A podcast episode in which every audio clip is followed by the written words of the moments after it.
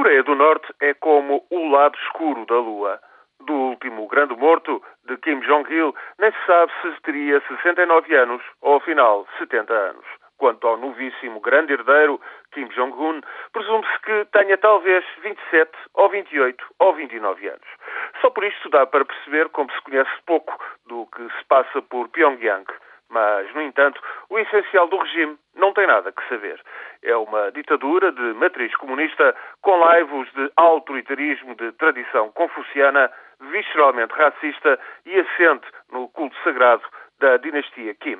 Kim Il-sung, o fundador e presidente eterno, Kim Jong-il, o querido líder, agora defunto, e o jovem Kim Jong-un, designado grande sucessor, vai para um ano.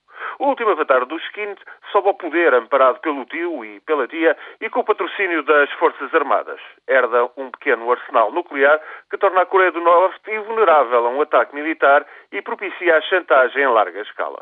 A fome, que graçou nos anos 90, matando mais de um milhão de coreanos, abalou a ditadura dos Kim, mas a família não perdeu o controle do país e foi cultivando uma aliança de conveniência com a vizinha China, que, em última análise, sustenta o regime com fornecimentos de energia e alimentos.